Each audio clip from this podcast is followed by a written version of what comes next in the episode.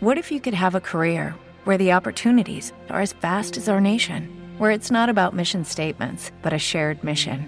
At U.S. Customs and Border Protection, we go beyond to protect more than borders from ship to shore, air to ground, cities to local communities. CBP agents and officers are keeping people safe. Join U.S. Customs and Border Protection and go beyond for something far greater than yourself. Learn more at cbp.gov/careers. Tertulia Jurídica, episodio 187.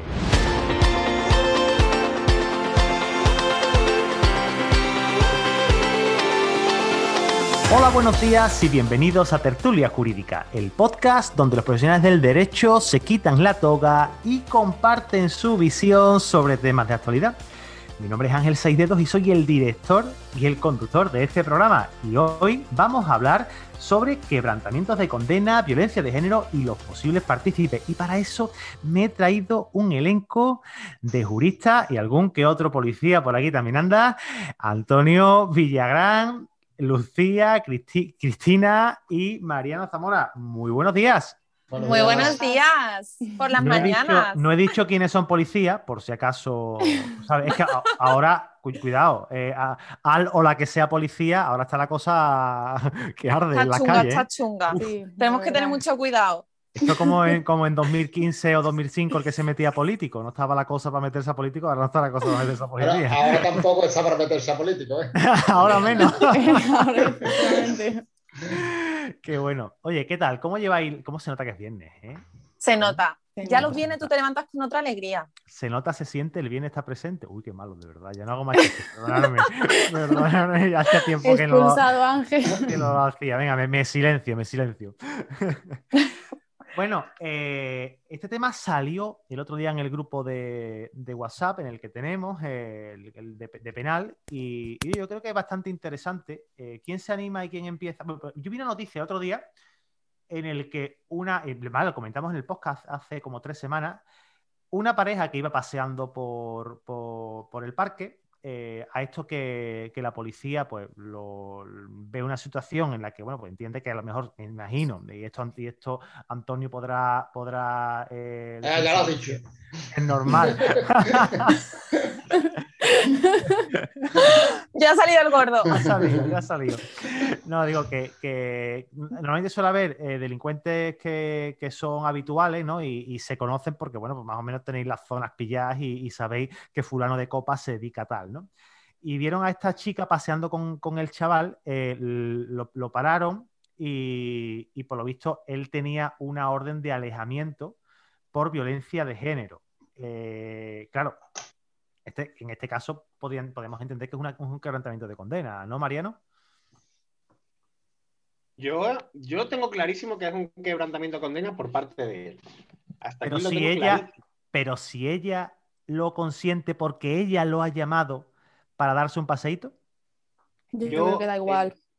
mi punto de vista, mi punto de vista es que el delito que se comete de quebrantamiento de condena es un, es un delito contra la Administración de Justicia, no contra ella, sino contra la Administración de Justicia. Por lo tanto, su consentimiento aquí es irrelevante, por un lado.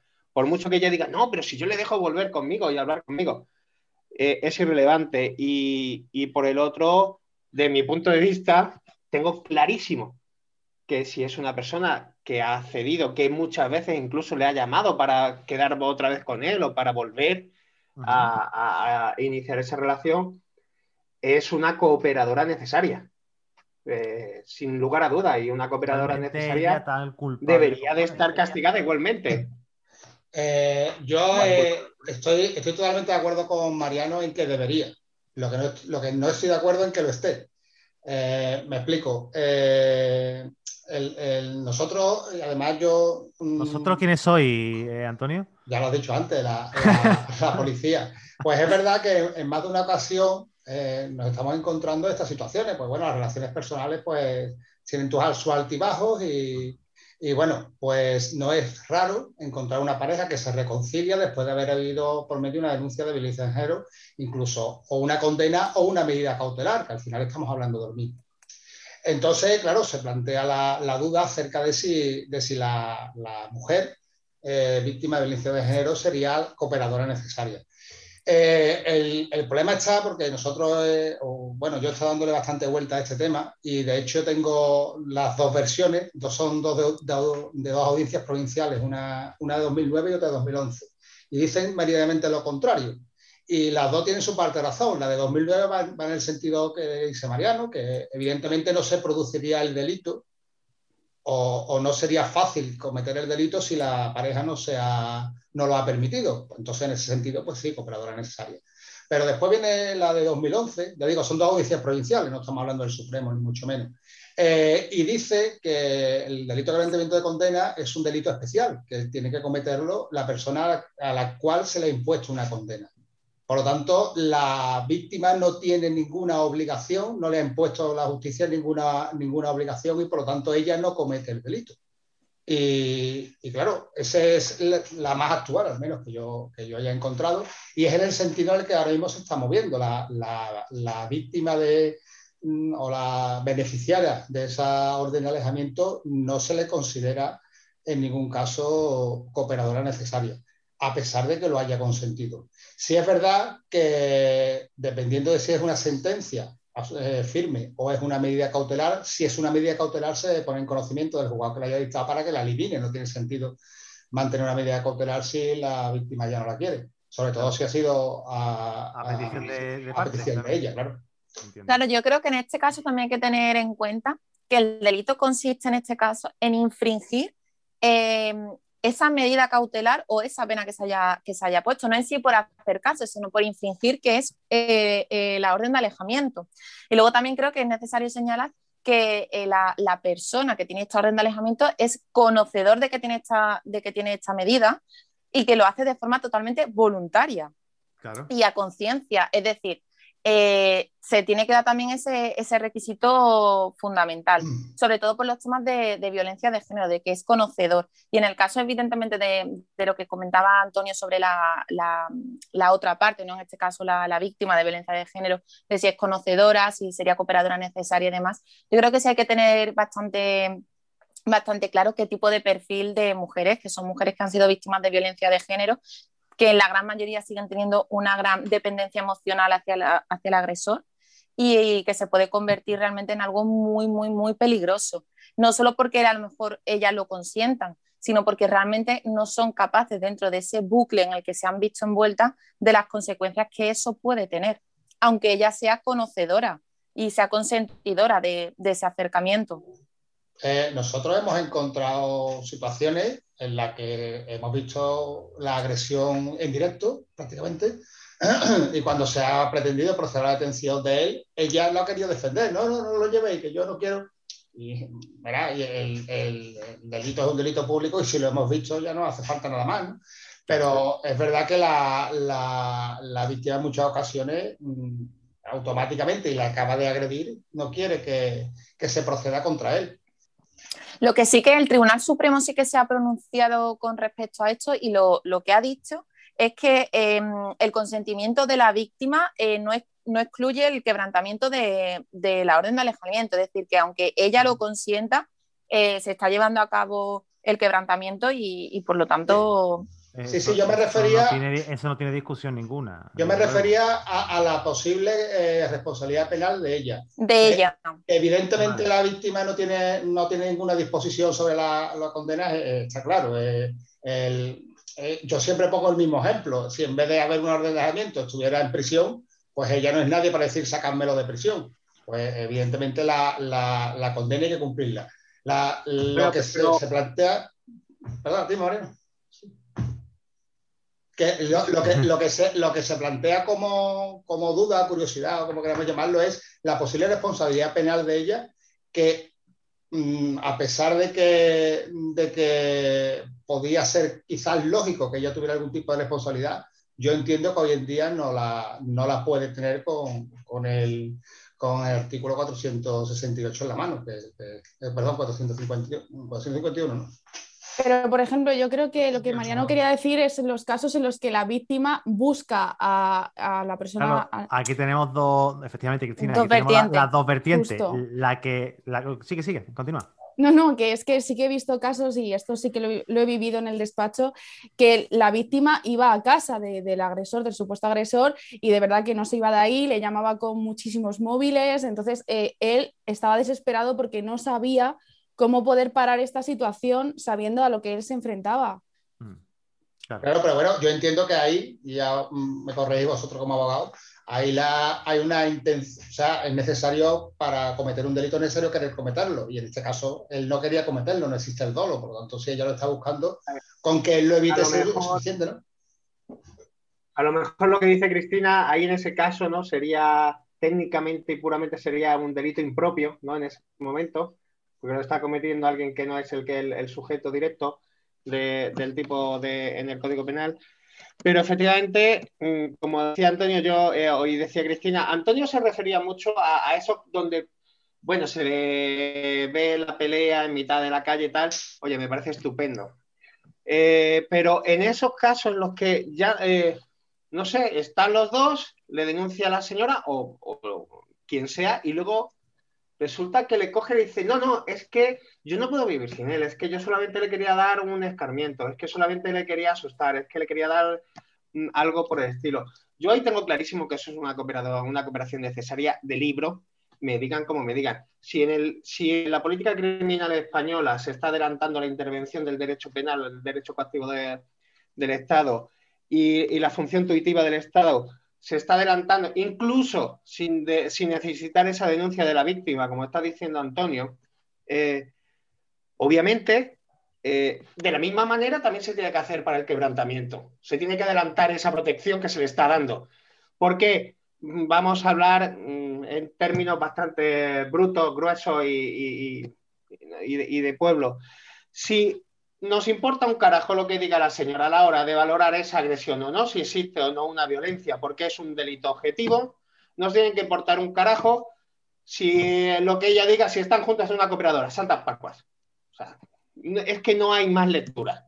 Tiene que ser exactamente la misma función del Estado y la misma interpretación para un lado que para el otro. Estoy totalmente de acuerdo contigo, Mariano, en el, en el fondo, pero mi pregunta es técnica. Es decir, eso que dice es totalmente lógico, pero ¿es posible con el Código Penal que tenemos ahora mismo eh, imputarle o llegar a condenar a la mujer? Porque es que yo es que no lo veo. O sea, no digo que no debería, pero es que no lo veo.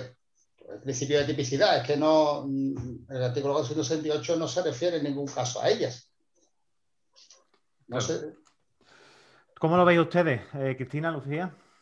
Yo efectivamente en eso sí que estoy de acuerdo con, Antonio y con Mariano, le, simplemente indicarle que yo creo que tenemos que ver el trasfondo. Es decir, em, yo entiendo la tesitura de que si es ella la que propicia ese, acercamiento, se podría perfectamente imputar como cooperadora necesaria. Pero es que también tenemos que ser conscientes, como vuelvo a, vuelvo a insistir, en el perfil de estas mujeres y lo que supone para ellas, es decir, la carga emocional que hay detrás de eso. Es decir, eh, como indicaba eh, Antonio, el dolo es muy necesario en este caso. Ellas no van con, el, con la intención de querer quebrantar eh, la orden de alejamiento, ellas simplemente van, claro, de él. porque el, que no podemos, no debemos olvidar que la, que la, pena la, tiene, él. no la tiene ella. Efectivamente, no creo que en este caso. Espérate, en, el caso, en el caso que hemos estado comentando de los chicos que van paseando por el parque, y, eh, de violencia de género y, la, y la, orden de alejamiento y de no comunicación lo tiene él con ella. Porque también puede ser al contrario. Sí, bueno, claro, es bastante más raro. Sí, es bastante más extraño. Sí, bueno, eh, es verdad que estamos hablando de los casos sobre todo de violencia de género. En este caso también eh, tenemos que ver la situación, es decir, una mujer que ha sido víctima de violencia de género y que probablemente sigue teniendo em, esa relación con el, con el agresor y que está a la espera, por, a lo mejor, de una, pues una sentencia condenatoria o, que está saliendo de ese, de, ese, de ese mundo como tal, es normal que tenga la necesidad de ponerse en contacto con él, porque al final es lo que conoce, donde se siente protegida, aunque, aunque parezca una barbaridad lo que acabo de decir, pero al final es lo que conoce. Entonces, si nosotros además le estamos añadiendo un plus a esa mujer que está sufriendo, em, el salir de ese mundo de que es la violencia de género, pues eh, estamos todavía eh, eh, poniendo más lastres a, la recuperación emocional de, esa mujer, porque al final la estamos acusando de ella y culpándola a ella.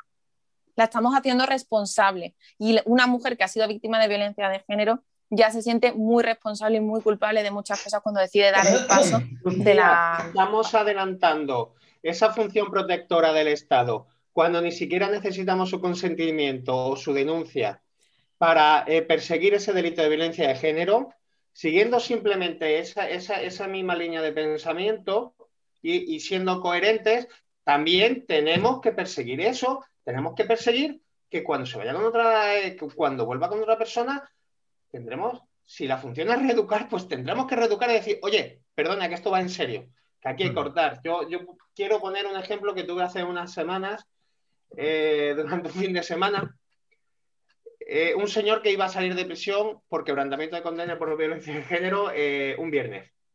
Desde el martes el señor, no me digáis cómo y no voy a deciros cómo, llamaba insistentemente a la, chica diciendo que, que, la quería mucho, que tal, que cual, y que iba a volver con ella. La chica denunció, estando él todavía en prisión, por quebrantamiento de la orden, porque también es de comunicación.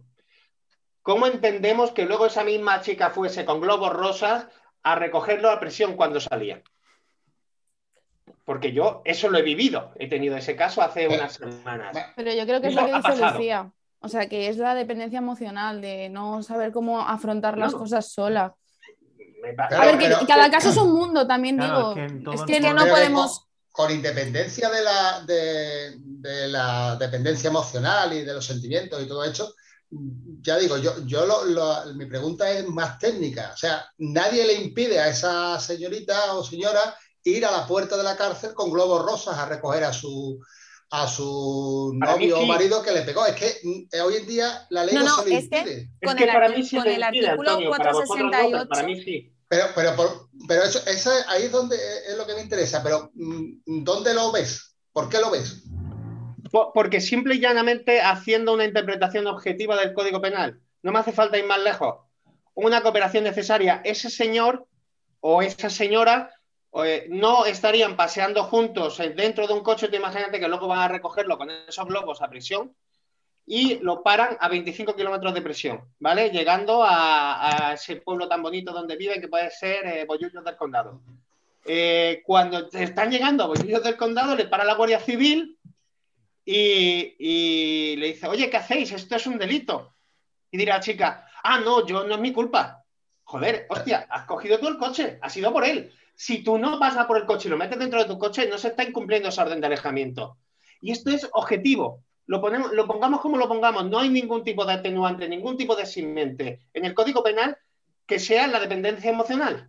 Mira, eh, quizás Sí, pero Mariano, en el 468.2, en el 468.2 estaría reflejado lo que estás diciendo, porque en ese caso yo es que lo eh, vería más en el 470, y sí que se podría más o menos incluir, ¿no? Cuando un particular ayuda o colabora en la evasión de, un condenado o preso. Con el favorecimiento del quebrantamiento. No, porque no está ni preso ni detenido, no tiene por qué. Es por lo que yo no veo el 470. Eso sería para ayudarlo a salir de la cárcel, en mi opinión. Es un 468, como la Copa de un y si luego nos vamos al artículo 28, donde dice son autores quienes realizan el hecho por sí solos y también serán considerados los que cooperan a su ejecución con un acto sin el cual no se habría efectuado si esa chica eh. no va a la cárcel a recogerlo, no se habría efectuado ese, esa, ese quebrantamiento condenado. Sí, pero en este caso, en este caso, y si la mujer no es consciente, no de que está cometiendo, de que está quebrantando, sino que lo que ella está llevando a cabo es la comisión de un delito.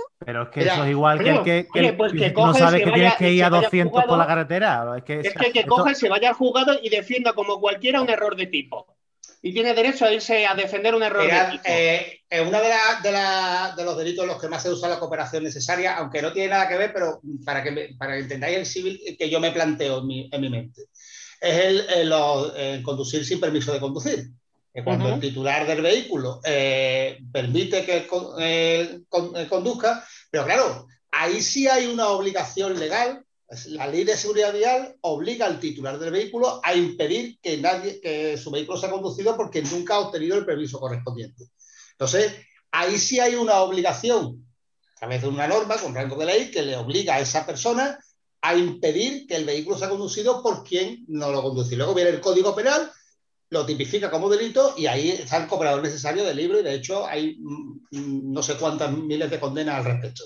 Pero que lo que yo sigo sin ver es que en este caso no hay nada objetivo que prohíba a la víctima ir con el, con el Al revés sí, pero al derecho no. si es que lo dice el Código Penal, si es que, es que no, no es que haya nada, si es que el Código Penal, si es que ya por encima de eso no sé lo que puede haber, las leyes de Dios. Sí, pero eso al final no deja una interpretación. Claro, a, eso iba. Todo... Vamos a ver, el artículo 28 para mí es una interpretación entonces, tan Mariano, sencilla. Mariano, ¿cómo, cómo que entonces que, Antonio nos ha sacado dos sentencias? ¿Audiencias provinciales eran, Antonio?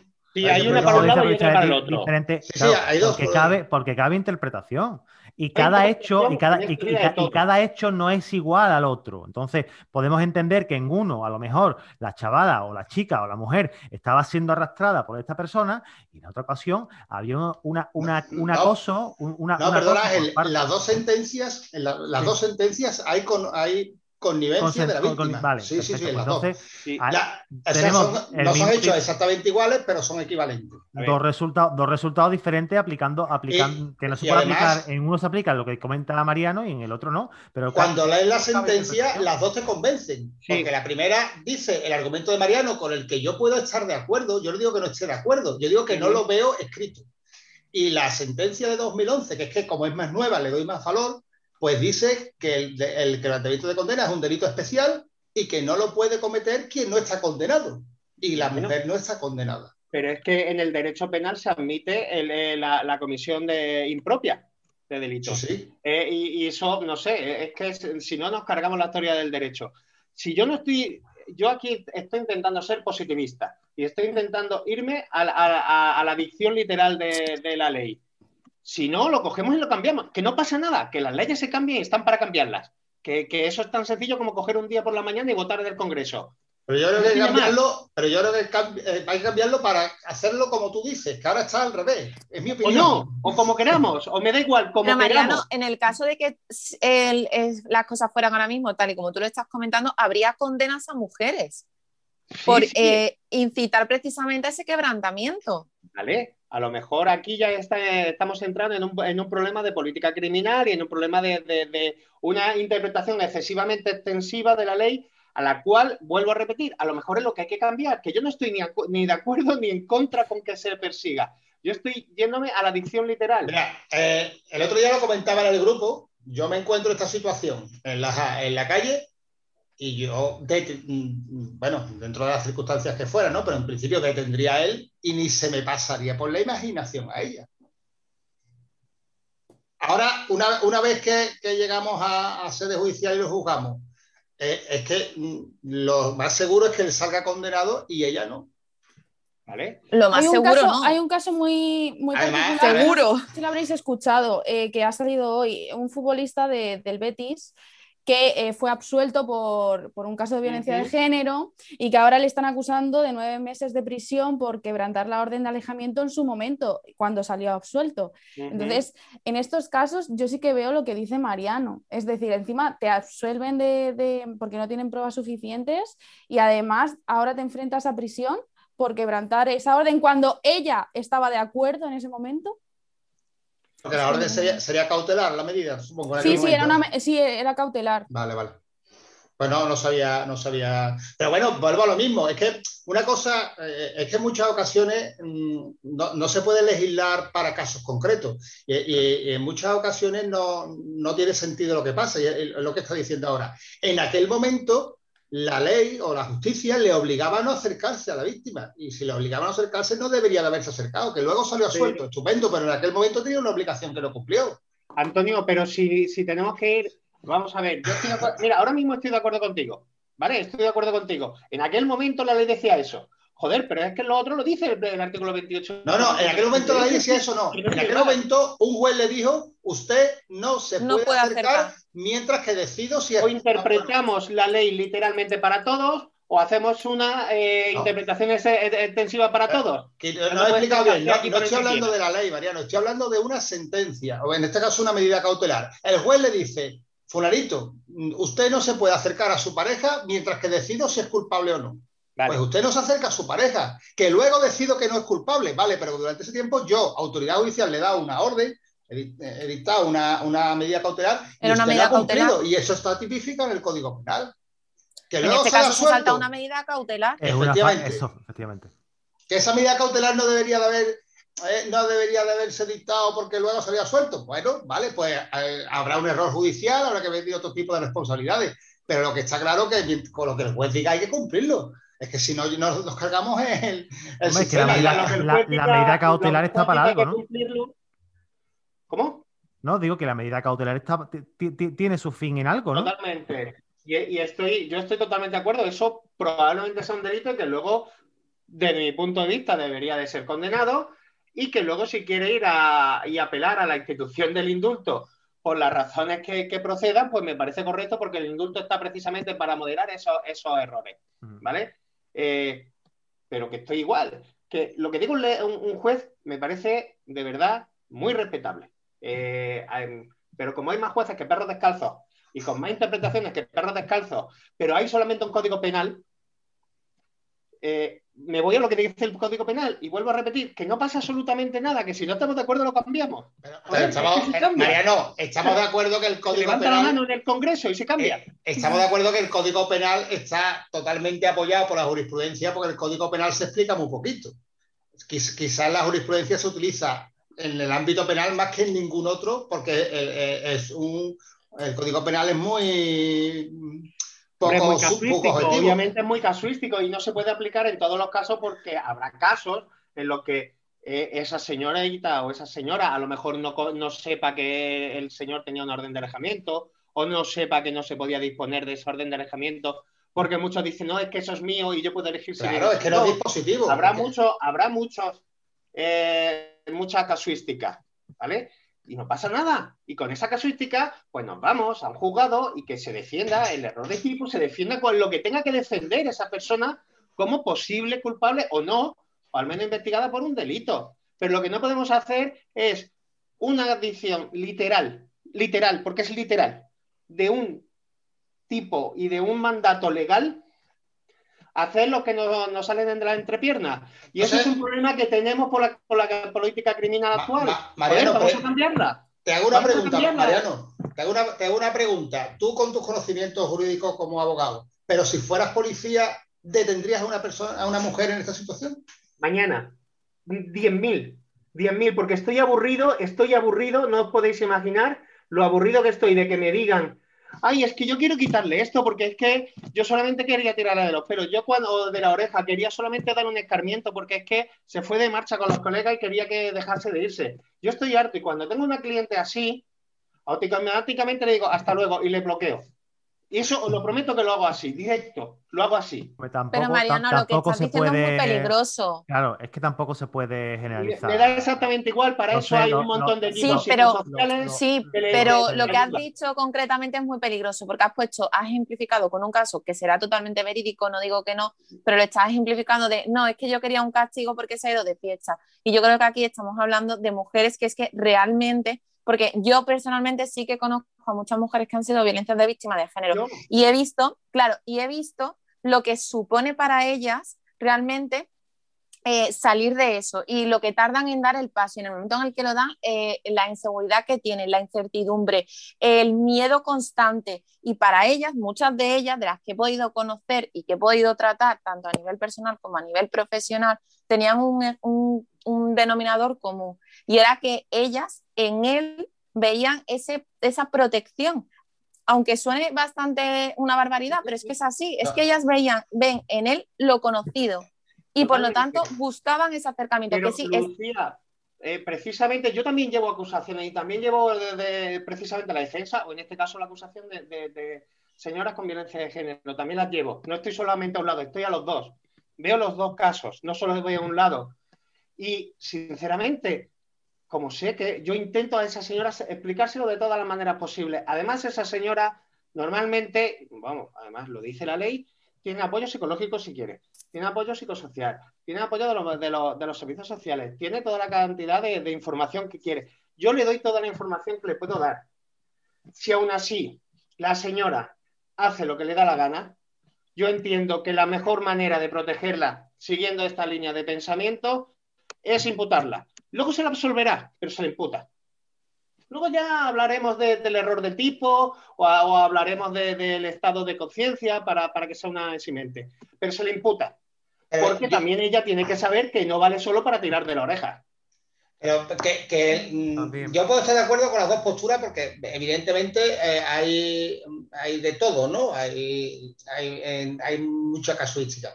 Pero es que yo, yo quiero volver a reconducir así que ya me queda clara tu postura, Mariano, que tú lo ves que sí, que a mí, si yo vuelvo a preguntaros, si técnicamente otra cosa es que debería de ser. Yo pienso que el Código Penal debería de cambiar en otras muchas cosas. Pues, para que me pueda poner artículo por artículo, y no acabaríamos nunca. Pero que si hoy en día, como está escrito el artículo 468 del Código Penal, permite imputar, a ver, imputar, podemos imputar lo que queramos, ya lo dije en otro, en otro podcast, si tiene sentido imputar a una, a una persona, a una mujer, por este motivo. Yo personalmente. Yo sigo sin verlo.